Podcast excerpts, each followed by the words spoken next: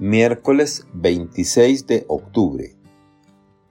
Evangelio según San Lucas. En aquel tiempo Jesús iba enseñando por ciudades y pueblos, mientras encaminaba a Jerusalén. Alguien le preguntó, Señor, ¿es verdad que son pocos los que se salvan? Jesús le respondió, Esfuércense en entrar por la puerta que es angosta pues yo les aseguro que muchos tratarán de entrar y no podrán. Cuando el dueño de la casa se levante de la mesa y cierre la puerta, ustedes se quedarán afuera y se pondrán a tocar la puerta diciendo, Señor, ábrenos.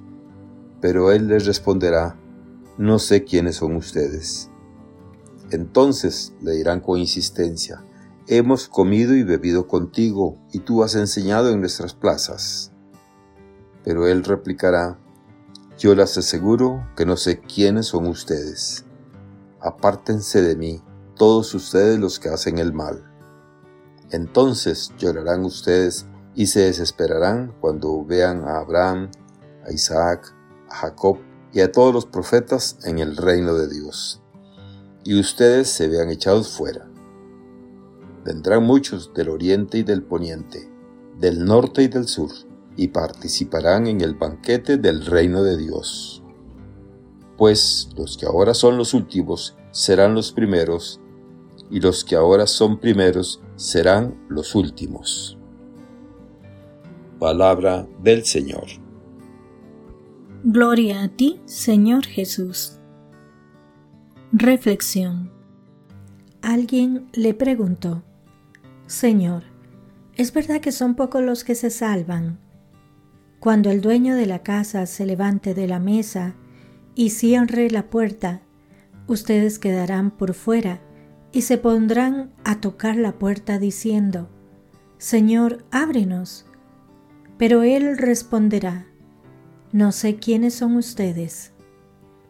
La pregunta que le hacen a Jesús sobre la salvación expresa una creencia bastante común y extendida en el judaísmo de aquel tiempo todo israelita, por el hecho de serlo, entrará a formar parte del mundo del futuro. Esto supuesto, era lógico preguntar, ¿cuál es la relación del conjunto de la humanidad con relación a este reino que predica Jesús? La respuesta de Jesús da que pensar, porque viene a decir que muchos de los que creen que ellos son los predilectos se van a encontrar con que a ellos se les cierran las puertas. Y mientras tanto, verán cómo de los cuatro puntos cardinales, es decir, de todo el mundo, de los paganos y de las gentes de todas las culturas y tradiciones religiosas, vendrán los que se van a sentar en el banquete del reino. Ahora bien, todo esto entraña una consecuencia muy seria. La pertenencia al reinado de Dios no depende de la pertenencia a una determinada religión, sino de la honestidad y la coherencia de cada ser humano. Es una desgracia importante tener el convencimiento de que uno pertenece a un grupo de selectos, de elegidos, de predilectos de Dios sobre los demás. Estos sentimientos bajos y torpes son un engaño serio en la vida y un engaño peligroso, porque todo eso no sirve sino para producir falsas seguridades y generar posturas de inconsciente desprecio hacia los demás, hacia los que no pertenecen al grupo de los selectos. Además, así se crean divisiones y hasta enfrentamientos. Por otra parte, todo eso no sirve sino para acrecentar el amor propio, un orgullo mal disimulado y un sentimiento de superioridad que nunca tiene buenas consecuencias.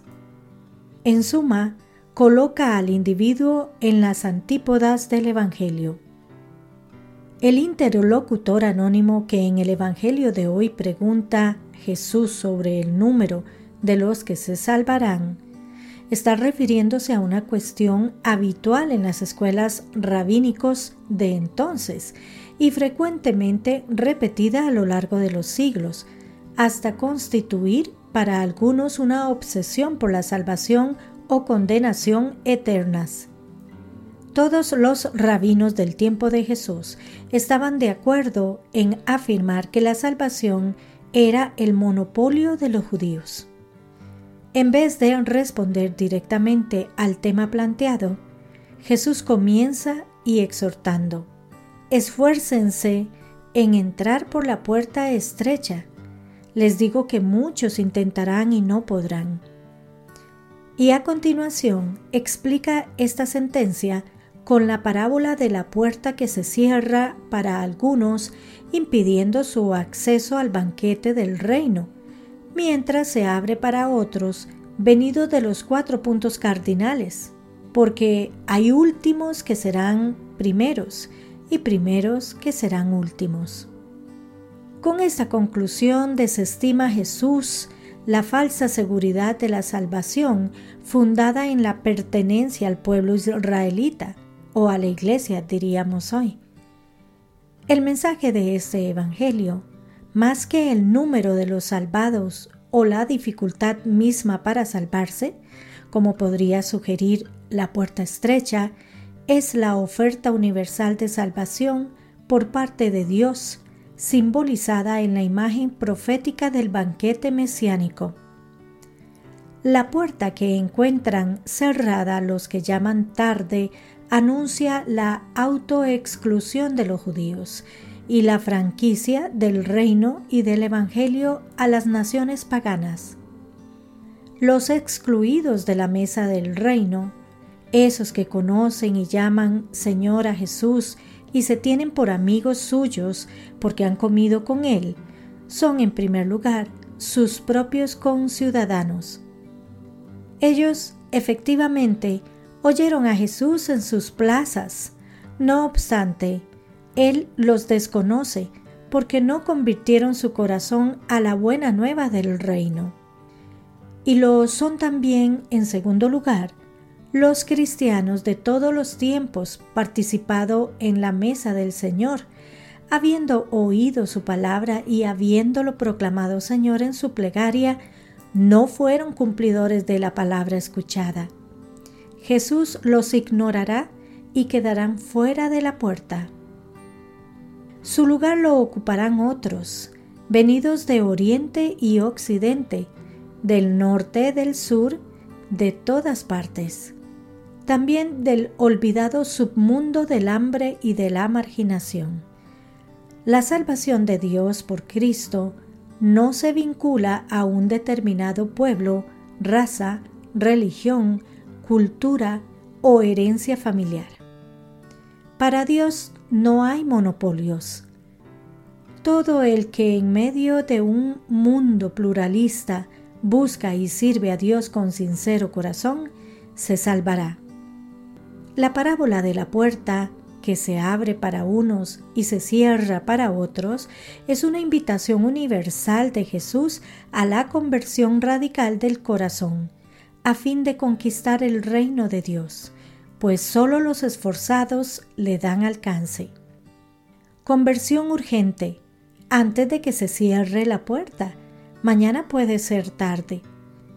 Qué mal nos sentimos cuando, por nuestra culpa, perdemos un viaje previamente planeado con ilusión. ¿Y si llegáramos tarde al reino de Dios por entretenernos en lo que no vale la pena? Sin embargo, el Evangelio que nos ocupa no da licencia para la neurosis obsesiva de la propia salvación. Hay gente que se pregunta angustiada después de participar finalmente cada domingo o cada día en la Eucaristía, ¿me salvaré o me condenaré? Pregunta que es un fiel exponente de la obsesión de seguridad de la que son tributarios el hombre y la mujer actuales. Interrogarse por la salvación y desear alcanzar la vida eterna es consecuencia lógica de nuestra fe y nuestra esperanza cristiana. Pero evitemos las deformaciones religiosas. Con San Pablo, Debemos saber a quién servimos, de quién nos hemos fiado y en qué manos está nuestra recompensa. Nosotros apliquémonos generosamente a la tarea de amar a Dios y a los hermanos, y el Señor hará el resto, abriéndonos la puerta de la vida a su tiempo. Terminamos nuestra reflexión diciendo, Concédenos, Padre, responder a tu llamada, a nuestra vocación cristiana con fidelidad plena que tu Espíritu venga en ayuda de nuestra debilidad, pidiendo para nosotros lo que nos conviene. Amén.